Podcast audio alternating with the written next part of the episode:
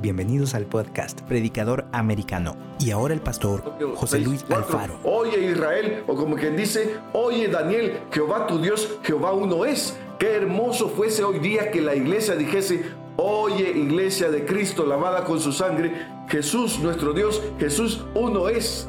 Y nos apegáramos, que nos sujetáramos y estuviésemos bien ceñidos a la palabra sin importar las críticas, los señalamientos, los vituperios, las murmuraciones y toda suerte de idea o voz que quiera escandalizar a muchos, pero a nosotros que nos mantenga. En tiempos de crisis la palabra de Dios es el único remedio para la vida del hombre. Su palabra es capaz de impactar nuestra vida personal y familiar. Es la oportunidad de tener luz en nuestro camino con las promesas de Dios escritas en su palabra, podemos descansar y confiar. Estas cosas os he hablado para que en mí tengáis paz. En el mundo tendréis aflicción, pero confiad, yo he vencido al mundo. Bienvenidos amados hermanos y amigos, qué bueno contar con su sintonía en esta mañana le damos la bienvenida en el nombre maravilloso de Jesús, Señor y Salvador nuestro, a una nueva transmisión de este segmento que es de edificación. Le comento que en esta hora vamos a estar tratando un tema que nos compete a todos, nos atañe y en el cual en el desarrollo de él mismo nos vamos a ver inmersos y cada quien irá tomando la porción, la ración que le corresponde porque estamos llegando a un momento específico en el cual se avecinan ciertas fiestas que pueden contaminarnos, pueden dañarnos, pueden debilitar nuestra fe y en fin, pueden causar un caos del cual nosotros no estemos conocedores de él. Ruego que me acompañen con unas palabras de oración. Amado Padre, gracias te damos en el poderoso nombre de Jesús porque nuevamente podemos salir al aire. Nuevamente esta palabra es llevada a todos aquellos hermanos y amigos que gustan de esta transmisión y rogamos, oh Dios, en el poderoso nombre de Jesús que tu Espíritu Santo tome control de los aires y que esta palabra sea recibida, sea atesorada en lo más profundo del corazón y mis hermanos y amigos se vean identificados en ella y hagan los ajustes, las reflexiones, las correcciones necesarias para que en el camino, cuando ellos digan, vamos a caminar por el sendero angosto, he aquí ceñidos a la bendita palabra de Dios. En el nombre de Jesús, Padre, te damos gracias. Amén, amén y amén. Gloria a Dios. Amados hermanos, en esta ocasión vamos a tratar sobre el tema Daniel toma la decisión de ser fiel a Dios. Y le ruego que me acompañe, si usted tiene su Biblia a la mano, me acompañe al libro de Daniel capítulo 1, versículo 1 en adelante. Leemos en el nombre del Padre, del Hijo y del Espíritu Santo.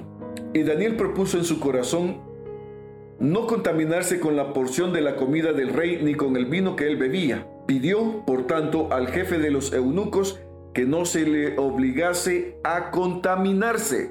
Y puso Dios a Daniel en gracia y en buena voluntad con el jefe de los eunucos y dijo el jefe de los eunucos a Daniel, temo a mi señor el rey, que señaló vuestra comida y vuestra bebida, pues luego que él vea vuestros rostros más pálidos que los de los muchachos que son semejantes a vosotros, condenaréis para con el rey mi cabeza.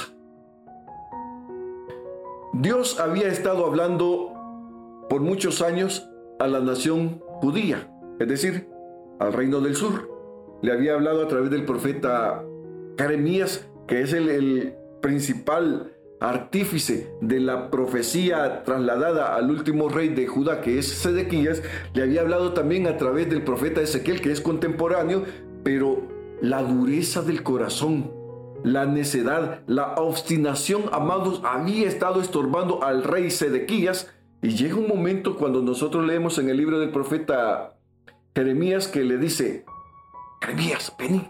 Sí, rey, le dice. Hay palabra de Jehová. Sí, rey, claro que hay palabra de Dios para ti. Consulta a Jehová y pregúntale, ¿qué hay para mí? Oye palabra de Jehová. Si tú te entregas al rey de los caldeos, si le abres las puertas, el rey no va a incendiar esta ciudad y vas a prosperar, vas a quedarte en tu reinado. No, le dijo, mentira me estás diciendo.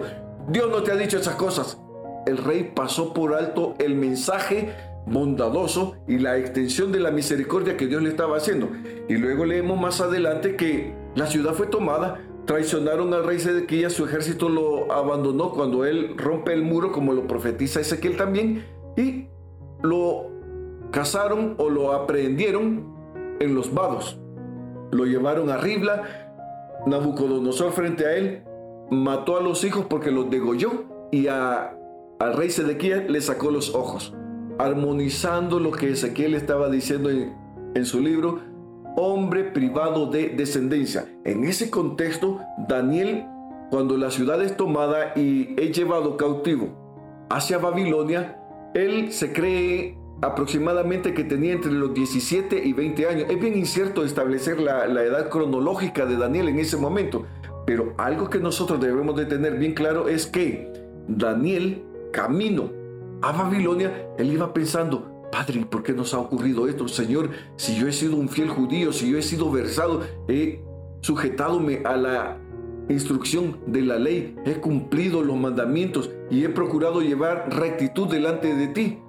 Pero también le viene a la memoria que el profeta Jeremías y otros profetas habían estado hablando a Jerusalén para que se volviesen de su rapacidad, que se volviesen de sus fornicaciones, de sus adulterios, de todas esas prácticas idolátricas que habían colmado la paciencia de Dios. Y en su momento, note, se dice que en el año 741 o 42, el reino del norte fue llevado por Tiglat-Pileser, por Asnapar, por Senaquerib, eh, por Azurbinapal, pero 135 años después es llevado Judá. Y si usted suma los años, 135, 1 más 3, 4 más 5, 9. Y 9 dentro de la numerología bíblica es número de juicio.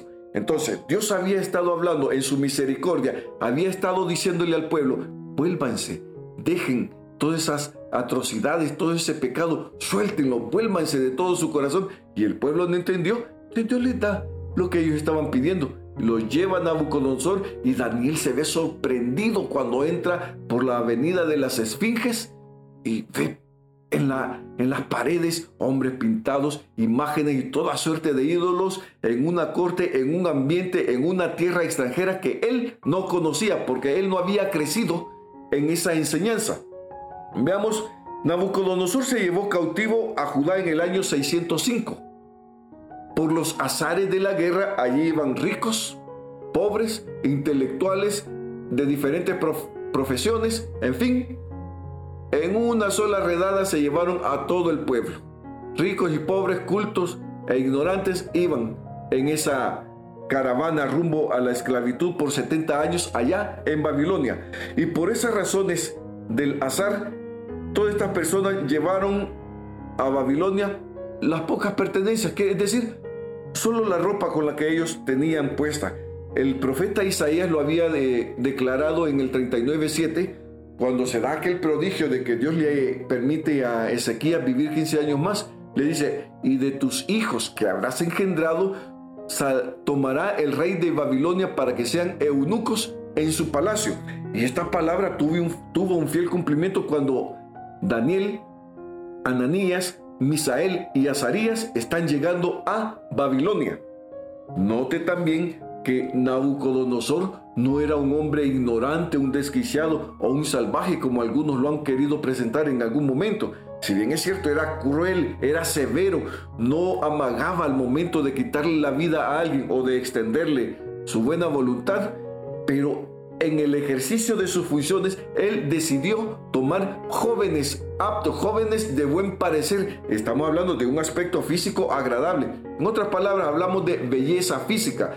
Hombres de buen parecer, pero que también, además de hermosos, fuesen estos inteligentes, que tuviesen también un intelecto para que fuesen aptos para estar en la corte del rey. Entre ellos fueron tomados de entre las muchas naciones que estaban cautivas y que eran gobernadas por Babilonia en ese tiempo fueron tomados Daniel, Ananías, Misael y Azarías. Más adelante vamos a, aclarar por qué estamos haciendo énfasis en sus nombres hebreos y no en los caldeos que le fueron asignados más adelante. En un ambiente pagano, Daniel elige ser fiel a Dios. Gloria a Dios. Ahora, como una aplicación directa a la iglesia, yo le animo, le ruego encarecidamente, mi amado hermano, que usted se mantenga firme a Dios por sobre todas las cosas. El profeta Daniel nos va a dar un ejemplo de gran altura de calidad, de que verdaderamente podemos vivir una vida genuina delante de Dios, apegados a su palabra, si verdaderamente nosotros nos versamos en ella y permitimos que la palabra corra en nuestro interior como el torrente sanguíneo, que el Espíritu Santo nos vaya moldeando de adentro para afuera y nosotros tengamos esa convicción firme esa certeza de que verdaderamente estamos aprobados por Dios y que somos hijos de Dios. La iglesia de Cristo hoy está siendo sacudida. Mucho pueblo de Dios está sucumbiendo a las pretensiones del mundo y ya vamos a tocar dos puntos específicos a los cuales mucho pueblo de Dios que se llama iglesia, que se apellidan de Cristo, están teniendo coquetería con el mundo y diciendo, ah, más adelante me reconcilio, ah, más tarde hago las paces con Dios, pero no se ponen a pensar que en un momento específico la muerte les puede sorprender y quede su alma si ellos mueren en un estado pecaminoso. ¿A dónde iría su alma? Y ellos no van a poder dar marcha atrás porque mientras se vive aquí en la tierra, nosotros tenemos la ocasión de elegir el destino de nuestra alma. Y la Biblia es bien clara cuando nos dice cielo o infierno. La elección de militar y permanecer fieles a toda la ordenanza divina es voluntaria, es personal. Daniel en un ambiente pagano elige ser fiel a Dios, pues tenía presente que contaminarse significaba profanarse, profanar su fe, significaba manchar la santidad, la comunión que desde los primeros años, los primeros rudimentos, las primeras lecciones de la ley de Moisés que le fueron dadas a él. Él las atesoró, él las aprendió, él supo retener las lecciones de la ley y principalmente cuando leemos en Deuteronomio 6:4, oye Israel, o como quien dice, oye Daniel, Jehová tu Dios, Jehová uno es. Qué hermoso fuese hoy día que la iglesia dijese, Oye, iglesia de Cristo lavada con su sangre, Jesús nuestro Dios, Jesús uno es. Y nos apegáramos, que nos sujetáramos y estuviésemos bien ceñidos a la palabra sin importar las críticas, los señalamientos, los vituperios, las murmuraciones y toda suerte de idea o voz que quiera escandalizar a muchos pero a nosotros que nos mantenga íntegros en las fieles promesas de Dios, apegados a ella y siendo nosotros fieles hacedores de la palabra de Dios. Daniel tenía presente que contaminarse significaba manchar su fe. Contaminarse significaba darle la espalda a Dios, porque las prácticas de aquellos tiempos era de que tanto la comida como la bebida era presentada delante de los ídolos. Y estos ídolos, mucho el principal de ellos era Bel, y a este se le oficiaban ciertas ceremonias, ciertos conjuros. Recuerda el caso cuando en algún momento usted ha leído acerca de Janes y Jambres. Esos eran brujos de altos quilates que tenían dormido a muchos cortesanos de la corte de Faraón y al mismo Faraón. Ellos habían dormido con sus artes mágicas porque eran brujos de altos quilates, conocedores de las profundidades de Satanás. Y en la corte de Nabucodonosor había también brujos. Solo que aquí están etiquetados como sabios, adivinos, intelectuales. Pero pensando un poquito más, había brujos en medio de ellos. Y Daniel tiene presente que si yo participo de la comida que ha sido sacrificada a los ídolos, si yo me contamino, entonces estoy dándole la espalda a mi Dios y estoy participando de la mesa de los demonios. En tierra ajena, Daniel pudo explicar el fundamento espiritual de su petición. Note que en el versículo 8 dice, y Daniel propuso en su corazón no contaminarse con la porción de la comida del rey ni con el vino que él bebía. Y dice aquí, pidió por tanto. Entonces, cuando él está pidiendo por tanto, está diciendo, mi querido Aspenas, yo quiero hacerte una petición.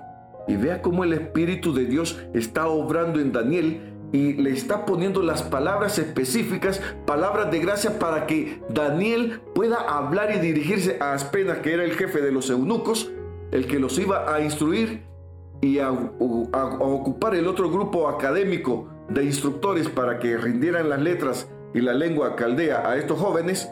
Pero Daniel, guiado por el Espíritu de Dios, sabe explicar el fundamento espiritual de su petición. ¿Cómo? Aplicando razones bíblicas. Quiere decir que Daniel tenía bien claro aquel pasaje, por ejemplo, que nosotros encontramos en Deuteronomio capítulo 27, versículo 26. Dice, maldito el que no confirmare las palabras de esta ley para hacerlas. Y como Daniel había sido instruido en la ley de Moisés, él estaba apegándose a los principios estrictos, leales de la ley, porque había entendido que cumpliendo la ley, practicándola, poniéndola por obra, Daniel iba a ser preservado.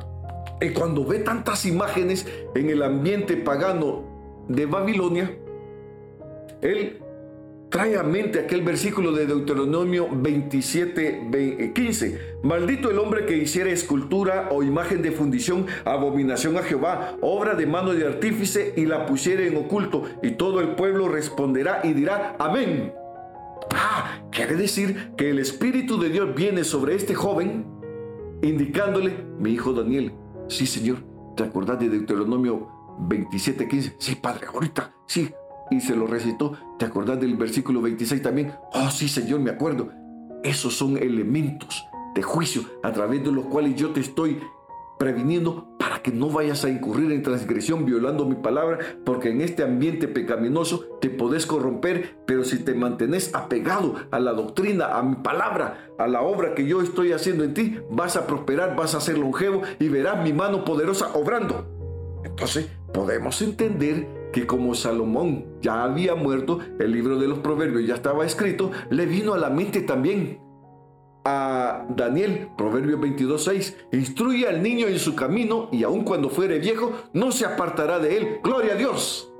Amados, Daniel junto a Ananías, Misael y Azarías estaba echando mano de toda esa instrucción bíblica, de toda esa instrucción en la cual ellos habían sido nutridos, instruidos y en el camino para este tiempo Dios los tenía a ellos ya preparados. Qué hermoso que la iglesia de Cristo se diera la tarea de escudriñar la escritura, de memorizarla, de leerla todos los días. Fuese una iglesia sólida y en el momento de verse provocada, en el momento que entra a un ambiente de contaminación, la iglesia diría, yo soy de Cristo y la gracia de Cristo está sobre mí y el fuego del Espíritu Santo me inunda y va a chamuscar, va a calcinar, va a quemar todo intento de contaminación que los perversos quieran lanzar contra mí. Gloria a Dios y la iglesia comienza a entrar en ese despertar creyendo que la mano poderosa de Dios va a obrar sobre ellos, porque así como operó en Daniel, Ananías, Misael y Azarías, también lo puede hacer en la iglesia de esta dispensación de la gracia.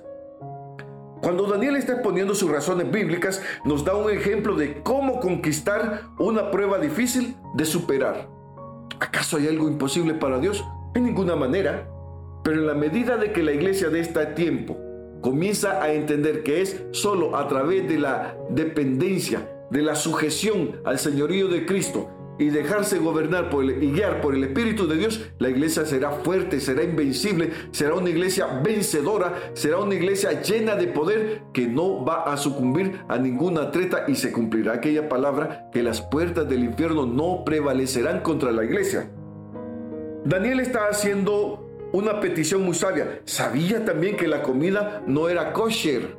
Y kosher es una palabra hebrea que significa eh, apta, adecuada o conveniente.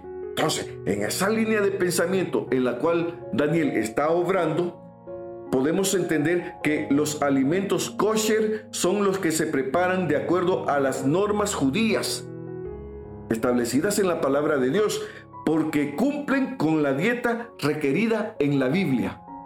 Ah, entonces decía, si esto lo han presentado delante de los ídolos, yo no puedo contaminarme, porque es abominación a Jehová, es contrario a Dios si yo estoy obrando de esa manera. Daniel hace una petición sabia, entendemos que fue el Espíritu Santo quien puso las palabras en su boca. Pidió por tanto al jefe de los eunucos que no se le obligase a contaminarse. Y la única forma de seguir a Dios es serle fiel en pequeñas cosas. Alguien dirá, Daniel, ¿por qué mezclas la religión con esto? No es que esté mezclando la religión, oh amados oyentes. No, Daniel tenía bien claro que su relación con Dios tocaba todo aspecto de su vida, incluyendo lo que comía. Ah, pero cuando nosotros estamos comiendo bajo la dirección de Dios, vamos a comer solo lo que la palabra de Dios nos prescribe. El rey había ordenado el menú diario y parecía una mejor alternativa que comer una dieta vegetariana y agua por tres años. Pero esto no quiere decir, mis amados, cuando Daniel le dijo a, a Aspena y después a Melzar que, que, hiciera la prueba por diez días. No, él pudo haber hecho las diez, los diez días de prueba, pero cuando ya ellos entran en confianza en un ambiente y van teniendo más comunicación con, con los cortesanos de Nabucodonosor, les dijo, mira Melzar, ¿crees que me podés hacer un pollito frito, pero no lo presentes delante de los ídolos? Y como Melzar vio que la palabra de Daniel, la palabra que salía de la boca de Daniel, era sazonada con gracia, era llena de sabiduría, temor de Dios cayó sobre Aspenas y Melzar. Y le, y le dijeron al cocinero, mira, prepararle a aquellos cuatro jóvenes el menú que ellos te digan, pero no lo presentes allá en aquel lugar. Gloria a Dios. Entonces Daniel comenzó a hallar gracia. Ahora veamos así rapidito, mis amados, el significado de los nombres. Daniel significa Dios es mi juez. A ellos, eh, Melzar le puso por nombre, a Daniel le puso Belsasar. Gloria a Dios. Que significa Belti protege al rey. A Ananías, cuyo nombre significa Jehová manifiesta su gracia, le puso por nombre Sadrach, al dios Marduk. A Misael, que significa ¿quién es como mi Dios? Le pusieron el, equivalente Mesac, ¿quién es como Acú? Y a Azarías, que significa Jehová ha ayudado, le pusieron por nombre, ya la traducción más cercana fue Abednego, que significa siervo de Nego. Note la malicia, la picardía de Aspenas cuando él le pone estos nombres traducidos del hebreo al caldeo, buscó los nombres que más se asemejasen a los ídolos que eran adorados en Babilonia para, según ellos, borrar todo vestigio, toda identidad, todo origen como pueblo santo, como nación escogida, como pueblo redimido, escogido de Dios, de Daniel, Ananías, Misael y Azarías, y por supuesto de los otros judíos que habían sido llevados cautivos a ese lugar. Pero qué hermoso es que Daniel propuso en su corazón no contaminarse y se mantuvo firme, aunque me llamen Belsasar, sí, yo le voy a atender la voz, aunque me digan Belsasar aquí, Belsasar allá, sí, yo le voy a atender, pero por dentro yo tengo la firme convicción de que mi nombre es Daniel y su significado es Jehová es mi juez o Dios es mi juez. Entonces, esa identidad en tierra ajena, mantenerse fiel a los principios, recibidos de sus padres Abraham, Isaac y Jacob, mantenerse fieles a las enseñanzas de Dios es algo que hoy la iglesia de Cristo debe de hacer. Es algo que la iglesia de Cristo debe de mantener a la fecha para que no sucumba a las tentaciones, a las provocaciones, a las invitaciones pecaminosas que solamente quieren contaminarla. Y si la iglesia se abstiene de toda contaminación, dirá, yo como iglesia de Cristo me he propuesto en mi corazón no contaminarme con la porción de la comida del mundo ni con las bebidas que en el mundo están bogando para distraerme de Dios. Amados, es solo nosotros, es solo de nosotros la decisión. De usted depende, mi amado hermano y amigo, que simpatiza, amigo que simpatiza con el Evangelio. De usted depende si se mantiene firme o si cae. Más adelante la escritura nos dice, el que piense estar firme, mire que no caiga. Gran lección que el joven Daniel nos ha enseñado en tierra ajena a sus pequeños 17 o escasos 17 o 20 años que se considera que es el rango de edad con el cual él es llevado cautivo a Babilonia. Que Dios le bendiga ricamente y creemos que la poderosa mano de Dios va a estar con usted siempre y cuando usted se mantenga firme a los preceptos, leyes, estatutos, decretos, ordenanzas y mandamientos de Jehová de los ejércitos, nuestro gran Dios y Señor y Salvador Jesucristo. Que Dios le bendiga, mi hermano. Y hasta la próxima. Amados hermanos, la lección mayúscula que nos deja el profeta Daniel, y note que es un jovencito. Y es sorprendente la madurez espiritual, la madurez emocional que él ha mostrado y la determinación férrea cuando está diciendo, y Daniel propuso en su corazón no contaminarse. Hoy yo hago una invitación a todos los hermanos en Cristo. Estamos próximos a que las fiestas de diciembre y otras fiestas antes de llegar a diciembre, tengan su realización. De usted depende, amado. No contaminarse con una copita. No contaminarse con practicar relaciones ilícitas. Y más si usted es casado.